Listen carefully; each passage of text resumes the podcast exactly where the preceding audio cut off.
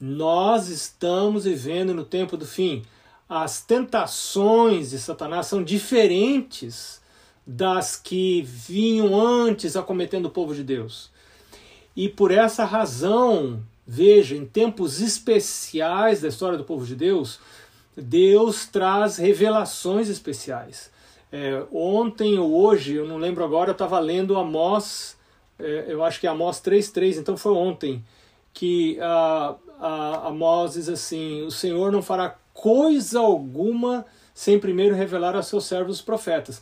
E você vê que aí depois de 1798, Deus trouxe novas revelações, Deus deu um dom profético, Deus deu sonhos, visões, e tem tanta coisa escrita especificamente que não serve para outra época da história. Né? Por exemplo, vou dar um exemplo fácil para vocês. Tem gente que fala assim, mas por que, que esse negócio de um, uma, uma comida diferente, um, um jeito diferente de comer? Lá no, Lá no, lá no Antigo Testamento, os sacerdotes comiam carne, agora estão falando que a gente não deve comer esse tipo de comida. Espera um pouquinho. Lembra que esta verdade da reforma de saúde, entre outras, é a verdade presente, é a verdade para essa. Não era verdade naquela época. Deus tem verdades que são adaptadas para épocas específicas da história do povo dele. Vou dar um outro exemplo para você é, uma verdade presente na época de Noé era constrói um navio. Né? Mas essa não é verdade para você. Você agora, porque Noé construiu um navio, você não vai se meter a construir uma canoa lá no seu quintal. Não, Noé, Deus mandou Noé construir, deu as medidas, agora eu vou adotar as mesmas medidas. Não, essa, essa verdade servia para Noé, não serve para você. Então, a verdade que nós temos agora para esse tempo é, do fim é uma verdade específica para esse tempo. Esse conceito se chama verdade presente. Quando você, pela fé, aceita a verdade presente, você recebe proteção especial. Então tem muita gente preocupada com Covid, com família, com essas coisas. Eu, eu quero falar uma coisa para você já do começo, depois a gente vai desenvolver na Bíblia alguma coisa. Mas eu quero dizer para você no começo: você tenha certeza que você conhece a verdade presente. Que você conhece o que Deus tem para dizer para quem vive nessa época. Tenha certeza que você está procurando viver essas verdades. E aí durma tranquilo. Quando começou essa, essa crise de Covid há, há um ano atrás, eu falei para minha esposa: eu vou pensar que eu vou morrer. Não assim de um jeito é, deprimido, negativo, é, assim, ah, vou... não. Não, mas escuta, todo mundo que está nessa terra vai morrer. Uns acidente de carro, outro cai uma pedra na cabeça, outro cai uma árvore. Esse dia caiu uma árvore aqui atrás da minha casa, um barulho que eu nunca tinha ouvido na minha vida. Uma coisa impressionante. Um lugar que eu passo todo dia fazer minha caminhada. Caiu a árvore. E eu passei. Isso foi uns quatro anos atrás, assim que nós chegamos aqui. E eu passei uns dois anos assim, cabreiro, andando ali. E se cai de novo esse negócio aqui? E cai um outro aqui. Mas depois se acostuma e vai vivendo a vida, né?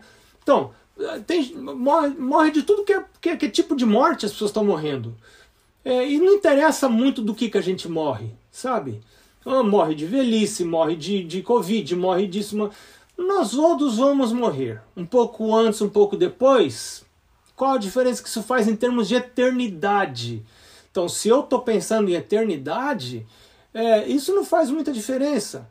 Então, o que importa para mim é eu estar tá com a minha vida escondida em Cristo.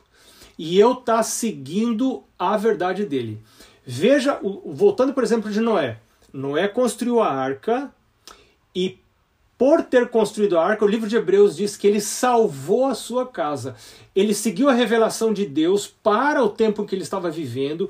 Ele aplicou toda a revelação de Deus nos detalhes. A orientação de Deus, você vai ver isso lá em Gênesis capítulo 6. Nos detalhes ele seguiu a orientação de Deus, envolveu sua família na orientação de Deus, envolveu os filhos, as noras, gastou tudo que ele tinha. Ellen White fala no livro Patriarcas e Profetas que ele gastou todo o dinheiro que ele tinha, tudo que ele tinha, ele gastou em cumprir o plano de Deus para a época que ele estava vivendo. que no caso dele era uma loucura, era uma coisa doida. O povo vinha olhar e falava: esse cara é louco, maluco. O que você está fazendo, não é? Não, eu estou construindo um navio. Por que você está construindo um navio? Vai vir o juízo de Deus. Essa terra vai ser destruída. Né? Então, quando você segue o plano de Deus em família, você envolve a sua família, você segue o plano de Deus, seus vizinhos, seus parentes vão olhar para você e falar assim: você é doido da cabeça, mas fizeram lavagem cerebral, você, você é maluco. Mesma coisa que fizeram com Noé. Você é doido, você é doido onde você está com a cabeça aqui, você acreditar nessas coisas. Não é? Você onde já se viu construir um barco em terra seca? Você não vê que nunca choveu? Isso aí, isso aí não existe. Deus mandou, eu vou obedecer. Ele tinha tanta intimidade com Deus que ele fez isso. Se você começar a ler a Bíblia, começar a ler os escritos de Ellen White, que são especificamente para quem vive no tempo do fim, não é para quem vivia lá na época de Jesus, não é para quem vivia na época dos patriarcas, é para quem vive agora nessa época.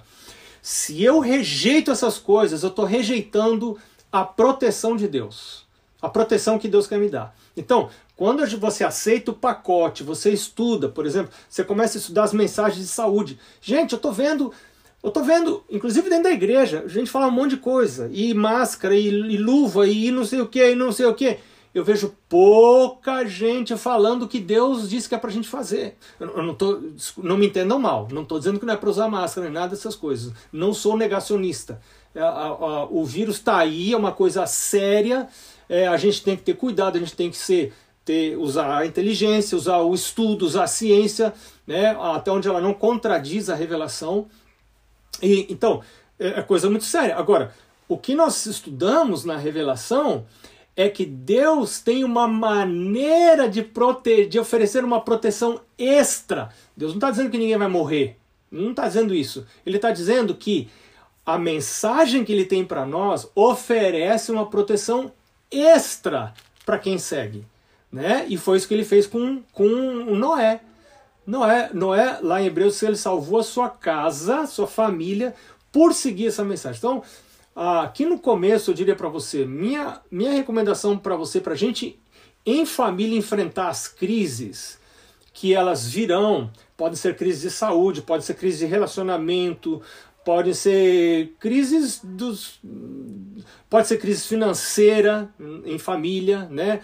Essa esse momento que nós estamos vivendo pode trazer todas essas crises juntas. Né? Você pode ter a crise financeira, porque tem gente perdendo emprego, pelo menos perdendo parte do rendimento.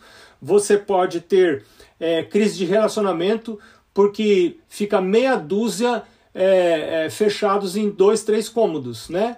E aí você quer que não brigue, você quer que todo mundo seja bonzinho um com o outro, e aquele povo olhando um para a cara do outro 10, 15, 20, 30, 40 dias, um mês, dois meses, é um negócio complicado, hein? É um negócio complicado. É, e como é que você sobrevive numa situação dessa, né? Então, a, as crises elas podem ser é, multiformes, né? E meu pai diz assim que uma onda nunca vem sozinha, né? Quando você está tomando caldo na praia, né? Você acaba de levantar do aquele caldo e a outra já vem em cima de você, já rola você de novo e já. Então a, a, a, miséria nunca vem sozinha, ela sempre vem junta, um monte de miséria junto, né? Então é, é, é muito complicado isso. Qual é a única segurança que a gente tem? A gente passar a viver por princípios e não viver movido por sentimentos. Esse é o grande risco. Satanás quer levar a gente a viver movido por sentimentos, por percepções, em lugar de princípios. Deus quer que a gente aprenda a viver por princípio. O que, que diz a palavra de Deus? E essa, essa é a pergunta que eu devo fazer. O que diz a revelação? O que diz os escritos de Deus para esses últimos dias? Né? Eu tenho que estar tá conhecendo essas coisas, eu tenho que viver por princípio e regrar minha vida, não sair das minhas rotinas. Isso é muito importante. Uma família precisa estabelecer rotinas. Não sei se nem vai dar tempo de a gente ir para os versos que eu, tô, eh, que eu coloquei aqui, mas depois eu passo para o Leandro. Leandro distribui para vocês aí os, os, os, versos que eu tenho aqui guardados, né? Ah, uma, uma família, primeiro a gente como pessoa, é muito importante a gente desenvolver rotinas. As rotinas ajudam a formar hábitos e os hábitos facilitam a vida. A vida fica mais leve para quem vive a vida é, repleta de hábitos. Os hábitos formam o caráter. Ellen White fala isso. Ellen White diz que o nosso caráter é formado pelo conjunto de hábitos. Quem tem bons hábitos vai ter um bom caráter. Quem tem maus hábitos vai ter um mau caráter.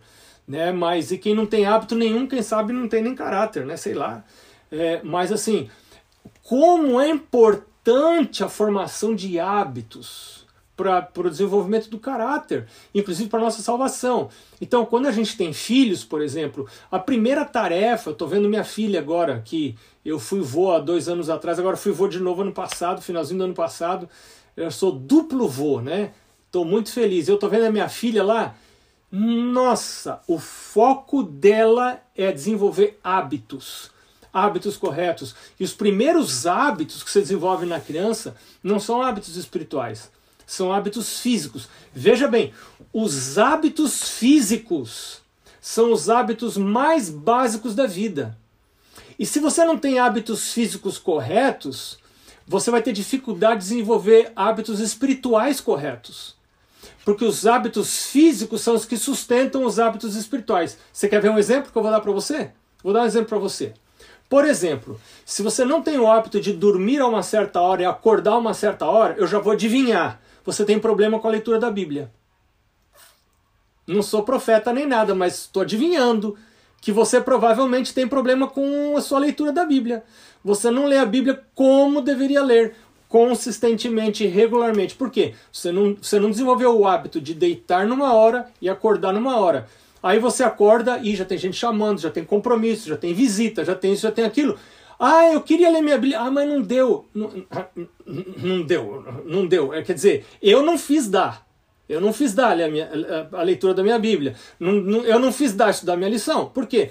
Porque eu não aprendi a desenvolver o hábito. Então, os hábitos físicos são os hábitos que sustentam o resto da vida. Por isso tem tanta revelação, especialmente para quem vive no tempo do fim, relacionado com hábitos físicos. O que comer, o que não comer, o que beber, que hora deitar, que hora não deitar, que hora levantar, né? exercício físico. Estas coisas sustentam o resto da vida. Se você despreza essas coisas, você vai ter problema na sua vida espiritual, você vai ter problema na sua vida relacional. Então, a, é, é a primeira coisa que eu olharia, eu, olharia se eu estivesse passando por uma crise séria na minha vida em família, a primeira coisa que você tem que olhar para o básico. O básico são os hábitos físicos. Né? Tem família que está sofrendo porque não dorme. O pessoal não dorme. Não dorme. Não tem horário para dormir. Não tem horário para acordar. É. Não tem rotinas. Pessoal, não tem, não tem hábitos de alimentação. Né? Como é que você se alimenta em família? São, são os hábitos mais básicos da vida. Sua família tem horário para comer? Né? Tem horário, está todo mundo lá junto, ou cada um come a hora que quer, do jeito que quer. Né? É a diferença entre ser humano e animal. Né? Animal, você joga comida, cada um lá que se vira, as, as galinhas vêm por, por cima da outra, pisando e, e pisa e, e, e, come, e já faz os dejetos em cima do, do milho e, e é aquela confusão. Gente não. Gente põe mesa, né? põe a comida em cima da mesa, chama todo mundo em volta, né? Não, não, não come, a gente não fez oração ainda. Pss, para, para, para. É, espera, faz oração. Pronto, foi dada a largada. Agora vamos comer, né? Então começa a comer sem celular, sem tela nenhuma. Por quê? Porque é uma hora especial de olhar um na cara do outro, um conversar com o outro. Então não é hora de olhar programas de televisão, nem de novo tempo, nem de coisa nenhuma. Né? É hora de você olhar na cara um do outro, conversar, perguntar como é que foi o dia, como é que foi a noite, como é que... É a hora de a família estar junto. Então, essas, esses hábitos são hábitos fundamentais. Tem famílias que estão sofrendo por falta desses hábitos que são os mais básicos, os mais fundamentais. Né? É, de você, outro hábito que é muito importante, que eu já mencionei no começo de, de Raspão, que é o hábito de deitar-se. Né? É, é, é, é, assim, é um pouco. Eu reconheço que não é fácil, né? O casal se coordenar para ir junto para a cama e a gente vai para a cama não é porque está com sono, a gente vai para a cama porque a gente vai para a cama porque porque tem que, porque é hora de ir para a cama. Ora, é hora de ir para a cama. Então não precisa estar com sono para ir para a cama. Aliás, eu vou dizer para você, é melhor ir para a cama sem sono. Tem tanta coisa legal que pode acontecer, né? Lá na cama, quando você não está com sono. Agora, quando você está com sono, não acontece nada de legal. Você simplesmente capota e acabou essa história, né? Então, é muito importante que o casal vá junto para a cama, vão lá juntos, né? Procurem coordenar quanto, tanto quanto possível seus horários para a vida é tão corrida, a vida é dissociativa, né? A vida ela, ela, ela, ela tende a separar a gente e a gente tem que estar, os dois, o casal, tem que estar envolvido em esforços constantes para agregar, para juntar, porque a vida já vai separar a gente. A vida está separando a gente, pondo a gente horários diferentes, atividades diferentes. Então a gente tem que separar e, e assim consagrar esses momentos especiais. O momento da hora de comida, né? o momento da hora de deitar, é, se possível, um momento de exercício físico. Eu, para mim, é uma coisa muito importante quando eu posso caminhar com a Mari é a hora que a gente mais conversa. Né? Que hora que o casal conversa? Vamos fazer caminhada juntos. Vocês estão aproveitando várias coisas ao mesmo tempo. Estão crescendo na relação, estão desenvolvendo comunicação, que é algo fundamental na relação. Como exercício é algo importante, gente. Mesmo durante o lockdown, mesmo você não pega vírus assim caminhando por aí, né? Ele você precisa estar perto de alguém. Então, o ar puro é muito importante você estar respirando, você vai fazer exercício, vai fazer caminhada. E se você fizer de casalzinho, né, você aproveita para comunicação, para conversar.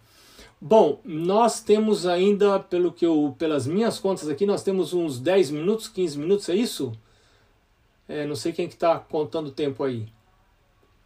Olha, pastor Marcos, essa benção aí você tem que trazer ela completa. não, não.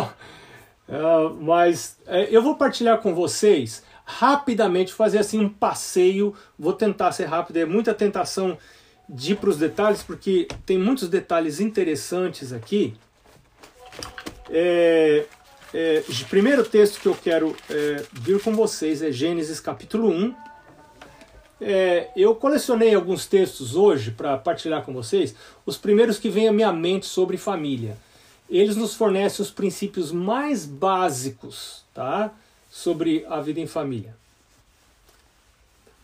Primeiro está Gênesis capítulo 1, verso 26 em diante.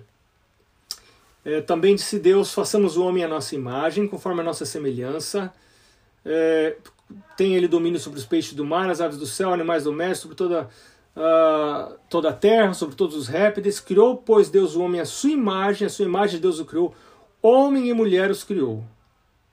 E os abençoou e lhes disse: Sede fecundos, multiplicai-vos, enchei a terra, sujeitai-a, dominai sobre os peixes do mar, sobre as aves dos céus, sobre todo animal que rasteja e etc. Aí Deus dá uma dieta para eles. Veja que coisa interessante. Desde o princípio, Deus especifica a dieta. Por que, que a gente não come terra igual a minhoca? Minhoca come terra. Terra é tão mais barato, né? Você ficar, ficar comprando fruta. Não. Por que não come terra? Não. Deus nos criou de uma certa maneira e especificou o que deve ser nossa alimentação. Então aqui, essa alimentação aqui era específica para o Jardim do Éden. A nossa hoje é, é, é, é, baseada nessa aqui, mas com algumas coisas a mais agregadas, além dessa que está aqui. Né? Mas outra coisa que me chama a atenção, nós somos criados à imagem de Deus e fomos criados homem e mulher. Aqui está a definição de família. Família é homem e mulher. Hoje nós temos uma, uma definição bem mais flexível aí no mundo sobre o que é família. Família é qualquer conjunção que exista aí é considerada família. Não é assim na Bíblia. É, quando nós aceitamos a Bíblia como autoridade sobre a nossa vida, então família é composta de um homem e de uma mulher que se casam, que se ligam. É? E, e, e o capítulo 2, verso 24, tem outro detalhe interessante. Diz, por isso deixa o homem pai e mãe, se une à sua mulher, e se une à sua mulher é relação sexual, é, e serão os dois uma só carne. É, como que eu sei que uma só carne é relação sexual? Ó, você vai lá para 1 Coríntios capítulo 6, verso 16. Paulo fala que aquele que se une com uma prostituta se torna uma só carne com a prostituta. E por isso, é, se a gente não devia fazer isso, né? Então, a, a, união física sexual produz essa intimidade especial que foi criada por Deus, que é uma coisa que a gente não consegue nem explicar. Uma coisa muito íntima, muito profunda. E a gente tem que ajudar os jovens a não ter essa experiência antes do casamento. Por quê? Porque Deus criou essa intimidade sexual para dar, para prover essa ligação forte que não desliga. Entendeu? Agora, quando você está namorando e você tem várias experiências sexuais com várias pessoas diferentes, é essa fita adesiva que você cola e descola, e cola e descola, cola e descola, cola e descola, ela perde, perde o adesivo. Né? Deus criou a relação sexual para colar os dois. Só que se você no namoro você tem relação sexual com uma pessoa, desliga, com outra desliga, com outra desliga, com outra desliga, perdeu a função. Aí você casa, a, a, relação sexual já não tem mais a função de ligar os dois. Então é, tem estudos, tem, tem um livro muito interessante que eu tenho aqui. É, o título em inglês é Hooked. É tipo assim.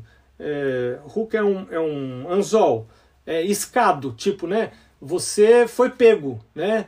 É, e, e é, um, é, estudo muito interessante sobre essa questão da relação sexual antes do casamento sua tremenda influência na vida da pessoa depois. É, pode ser que eu estou falando com alguém que já teve várias experiências sexuais antes do casamento. É, e eu creio no perdão de Deus e na restauração e na santificação e na redenção. É uma coisa maravilhosa quando a gente se torna nova, nós nos tornamos nova criatura, nós recebemos um coração novo da parte de Deus. E o Senhor pode fazer isso, mas a gente tem que pedir e crer nisso.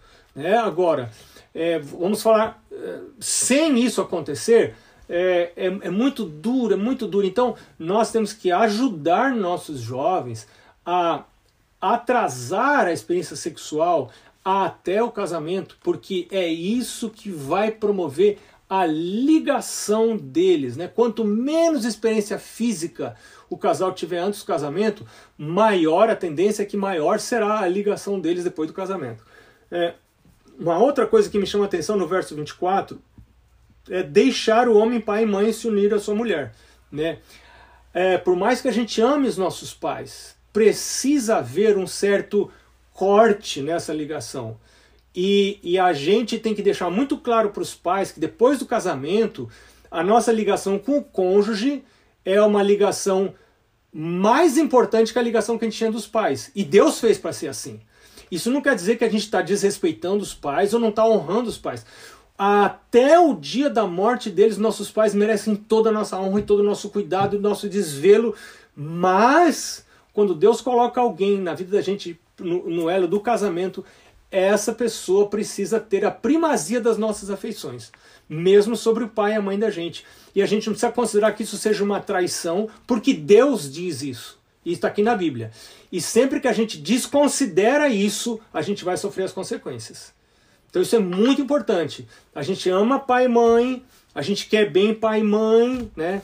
Eu estou lá com meu pai viúvo agora, minha mãe faleceu que seis meses atrás, né? Eu procuro ligar todo dia para o meu pai. Eu tenho uma responsabilidade para com ele, é, eu devo diante de Deus a responsabilidade para com meu pai, mas a relação que eu tenho com meu pai é diferente da relação que eu tenho com a minha esposa. A, a, assim, a, a, a intimidade, a me fugir tem uma palavra que eu queria usar e ela, e ela não vem, é mais do que intimidade, é uma outra palavra que eu não estou achando agora. Mas é, essa, essa coisa íntima mesmo, né? É com a Mari e não é mais com meu pai. Por quê? Porque é assim que fez Deus. Deus fez para ser assim, né? Deixa pai e mãe, se une a sua mulher e serão os dois uma só carne. É, um outro verso interessante que me vem à mente agora, e eu vou só citar de raspão, é, é, e eu já, já citei, aliás, é, capítulo 6 de Gênesis, o Gênesis, minha gente, está cheio de história de família. é, você lê as histórias das famílias, vê como eles viveram em família, vê as encrencas que eles tiveram, vê os problemas que tiveram, cheio de famílias desajustadas, cheio de famílias com problemas em. Você vê a família de Isaac, família de Jacó. Gente, eram famílias desajustadas, mas eram os, os filhos de Deus. Isso é esperança para mim. Né? Se a minha família não é aquela coisa da perfeição, e a minha não é mesmo. É, não é aquela coisa perfeita. Pô, mas o, a família do Jacó, olha, olha que encrenca que era a família dele.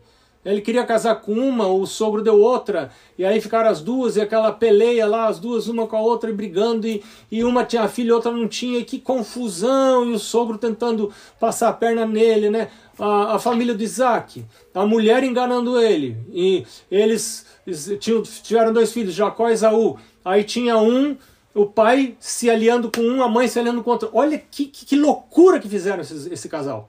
Isso, isso é uma loucura pai se aliar com filho, mãe se aliar com outro, né? Devia ser pai e mãe aliados e educando os filhos, dois juntos, sem esconder nenhuma coisa do filho. A gente, pai e mãe não esconde nada de filho. Aliás, não esconde nada um do outro, né? Não, a gente trabalha junto para salvar os filhos. Não tem que você ficar se aliando, fazendo alianças indevidas. São alianças completamente indevidas. A aliança tem que ser marido e mulher para educar os filhos.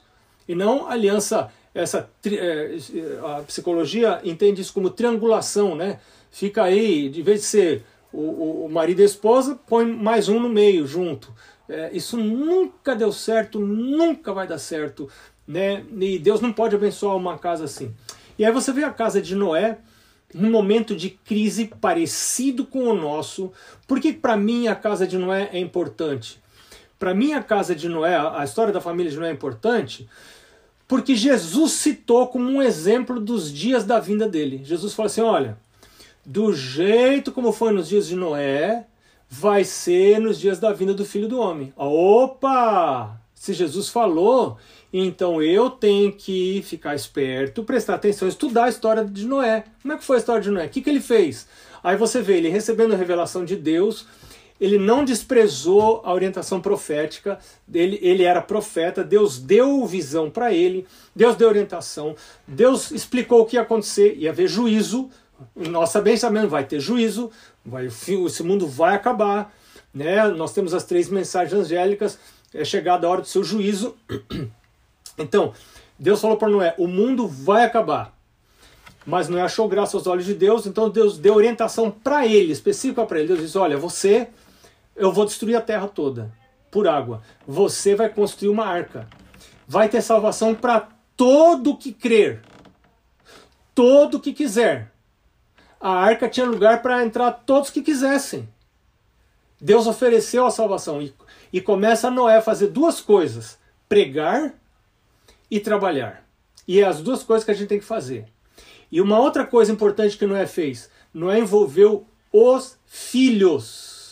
Gente, é pra gente não dormir de noite enquanto os filhos nossos não tiverem comprometidos com Deus. Eu me lembro na época da adolescência das minhas filhas, eu acordava de noite sobressaltado, meu Deus, e, e todos os filhos têm uma época da vida deles que eles não estão muito interessados em Deus. E isso aconteceu comigo. Eu dei os cabelos brancos que meu pai tem, mais da metade foram eu que dei. Meu pai, né? Eu dei bastante bastante trabalho com meu pai mesmo. Me envolvi com más amizades, de um grupo de 10 amigos lá, dois foram presos.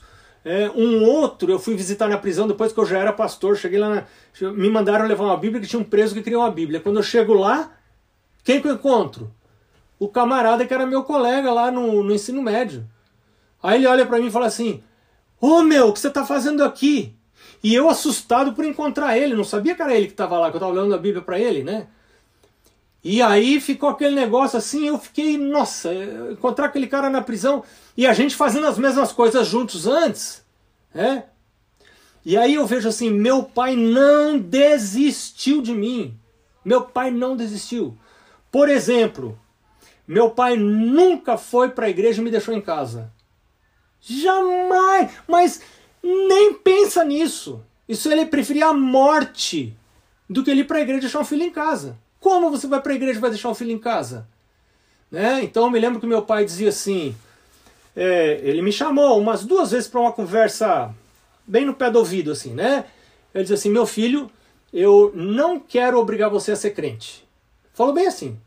Eu não quero obrigar você a ser cristão. Isso é uma escolha sua. Você vai escolher, eu vou respeitar a sua escolha. E eu também não quero obrigar você a ficar aqui em casa. Você sabe que em casa a porta tem fechadura, mas você tem chave, a porta aberta, qualquer um entra e sai hora que quiser.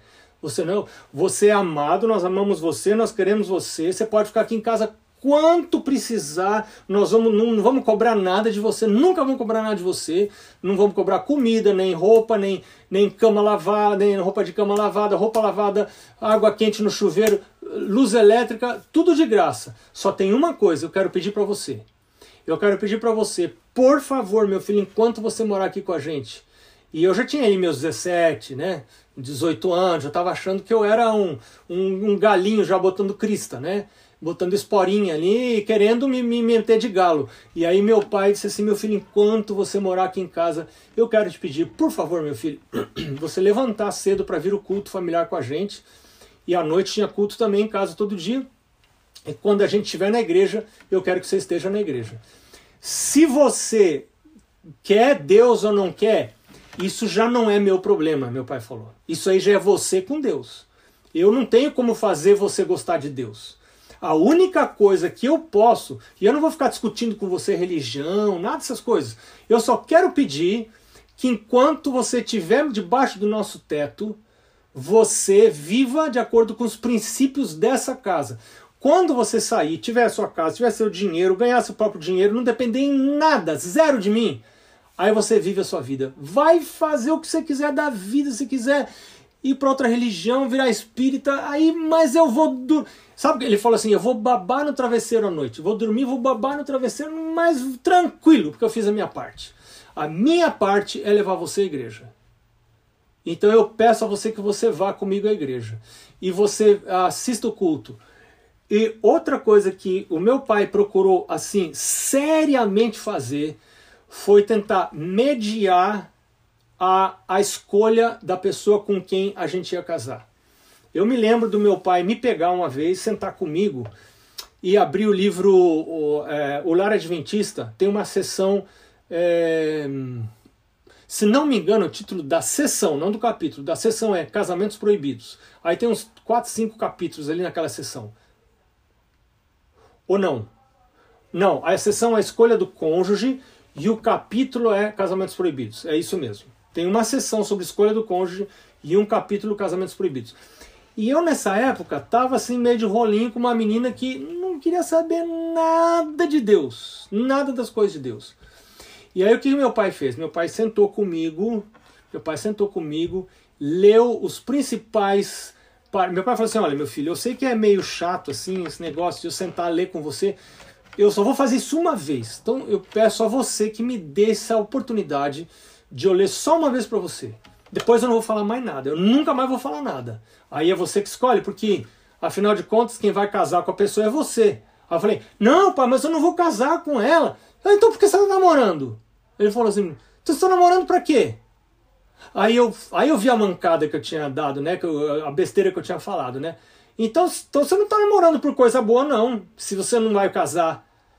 E se você está namorando, você está arriscado casar, sim. Então, meu filho, pense. E ele disse assim: olha, você fique sabendo o seguinte. É, eu já estou dizendo para você que se você casar com essa moça, não vai dar certo. Não vai dar certo. Mas eu peço a você o favor de você não vir reclamar para mim depois. Porque seja quem for com quem você casar, eu e a sua mãe vamos amar essa pessoa e vamos tratar como filha.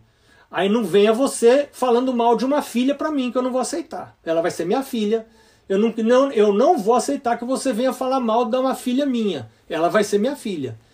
Aí você se vire, né? Quem, quem pariu Mateus agora embale, né? Outro, outro, outro ditado diz assim: montou no burro, agora aguenta o trote, né? E aquilo assim me fez. Aí o, o, o último parágrafo que ele leu nesse capítulo do livro Lar Adventista é, diz assim: quem começa, quem se casa com uma pessoa que não é do reino de Deus, Tem caso de gente que casou quando também não era do reino de Deus e daí conheceu depois. Isso é outra história. Né? Mas quem assim, é, voluntariamente sabendo da orientação de Deus na Bíblia que a gente não deveria casar com pessoa que não é da fé, a gente não deveria nem namorar, nem namorar com objetivo evangelístico. Esse é um evangelismo que Deus não aprova. Deus não aprova esse evangelismo, é muito perigoso. Tem vários versos, eu vou deixar vários versos é, com você para você conferir na Bíblia depois, sobre julgo desigual. É, é, bom, é isso. Gente, é, eu vou deixar com vocês alguns versos sobre sexualidade e divórcio, outros versos sobre amor. Eu só quero, antes de terminar, dizer para você que amor não é um sentimento. Amor é um princípio espiritual. Né? Amor é uma escolha santificada pelo Espírito Santo. Então não tem esse negócio, ah, não amo mais. Não ama mais porque não decidiu. Porque não decidiu pedir a Deus. É, ah, o amor acabou. O amor acabou, vai comprar mais. É, você, quando acaba comida em casa, você não fica, senta no chão e chora, diz, ah, acabou pão. Né? Acabou banana. Aqui em casa a gente não fica sem banana. Banana, quando não tem banana, começa a me dar síndrome de abstinência, começa a tremer a mão, me dá uma coisa. Então eu tenho que comer banana todo dia, né? O que, que faz quando acaba a banana? Você compra mais, né? Então tem gente que é tão inteligente com outras coisas da vida, quando vai para amor, parece que emborrece, parece que não sei, né? Ah, pastor, acabou o amor. Normal, acaba mesmo. Então você tem que comprar mais. Onde você compra mais? É na fonte é na origem. Então Paulo, é, João fala lá, amados, amemos-nos uns aos outros, porque o amor procede de Deus. E aquele que não ama não conhece a Deus, porque Deus é amor. Eu vou deixar esses versos com vocês aí depois. Vou passar para o Leandro, Leandro passa para vocês. Né? É, então, é, é, amor é uma escolha. Eu escolho amar. Não é porque a pessoa merece que eu vou amar. Nem eu mereço coisa nenhuma. É, eu vou amar porque eu fiz um pacto com Deus, eu fiz uma aliança com Deus. Quando você se casa com alguém, você vai lá na igreja, aquilo ali não é só para comer brigadeiro, não. Que isso? Aquilo ali é uma coisa que você fez de, diante de Deus. Você vai lá diante de Deus, não é só com a pessoa, é um pacto diante de Deus. Olha lá no livro de Malaquias, eu esqueci de pôr na lista o livro de Malaquias. Né? É um voto que você faz com Deus. É, e agora amor acabou. Não, mas espera aí, você tem que prestar contas, não é só para sua sogra, para o seu sogro, para seus cunhados. Não é só que está ameaçado de tomar um, uma surra dos seus cunhados se você separar. Não, não. Não é, é, é mais em cima o negócio. É mais em cima. Né? É, é, é lá no segundo andar. Né? Então você tem que pensar um pouquinho. É uma aliança que você faz com um voto que você toma na presença de Deus. Então é dele, é com ele, é dele que você vai pedir amor para amar. Né? E depois, como resolver as crises, como solucionar as crises de casamento. Também vou deixar alguns versos. É, eu, se alguém vai estar escutando isso aqui depois, é, esses versos podem estar ali na, na, na, na, na explicação ou, ou, na parte de texto, né? Isso. Tá? Então, é, como que a gente resolve as crises? Crises a gente não resolve como explicam na novela. Por isso que a gente não olha a novela. Porque lá você vai aprender tudo errado. Não é assim. A Bíblia, Deus diz que a maneira como nós resolvemos os problemas não é a maneira que o mundo resolve. É uma maneira completamente diferente, né? baseada na palavra de Deus. Então, quanto mais ligado à palavra de Deus você tiver, Bíblia, Espírito e Profecia, mais seguro você vai estar é, para ser sustentado, você e sua família em tempos de crise. Você e seus filhos. O maior prêmio é a gente estar tá nas portas do céu de pérola se abrindo, você entrando, você e a sua casa. Eis aqui, Senhor, os filhos que o Senhor me deu. Isso meu pai falava muito. Meu pai falava assim: meu filho, eu não tô aqui, eu não aqui só para agradar você, não. Né? Tem pais e mães que têm medo de cara feia de adolescente.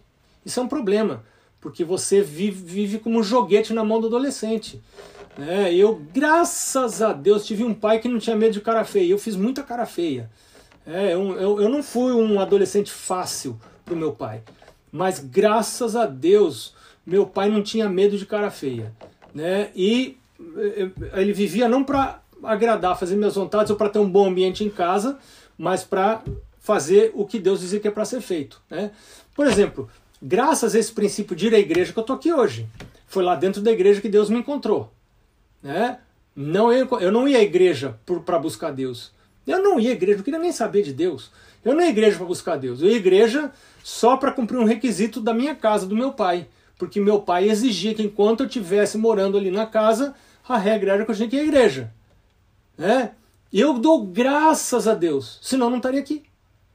Porque meu pai fez isso.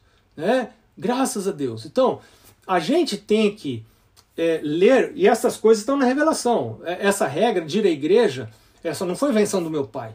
Meu pai leu no livro Orientação da Criança. Quem tem filhos, mesmo filhos adolescentes, precisa ler esse livro, senão você não sabe. Senão você vai ficar refém, você vai ficar refém do bom senso. O bom senso nem sempre é bom, lembra disso. O bom senso apenas representa a normalidade. O normal é normal de acordo com o mundo.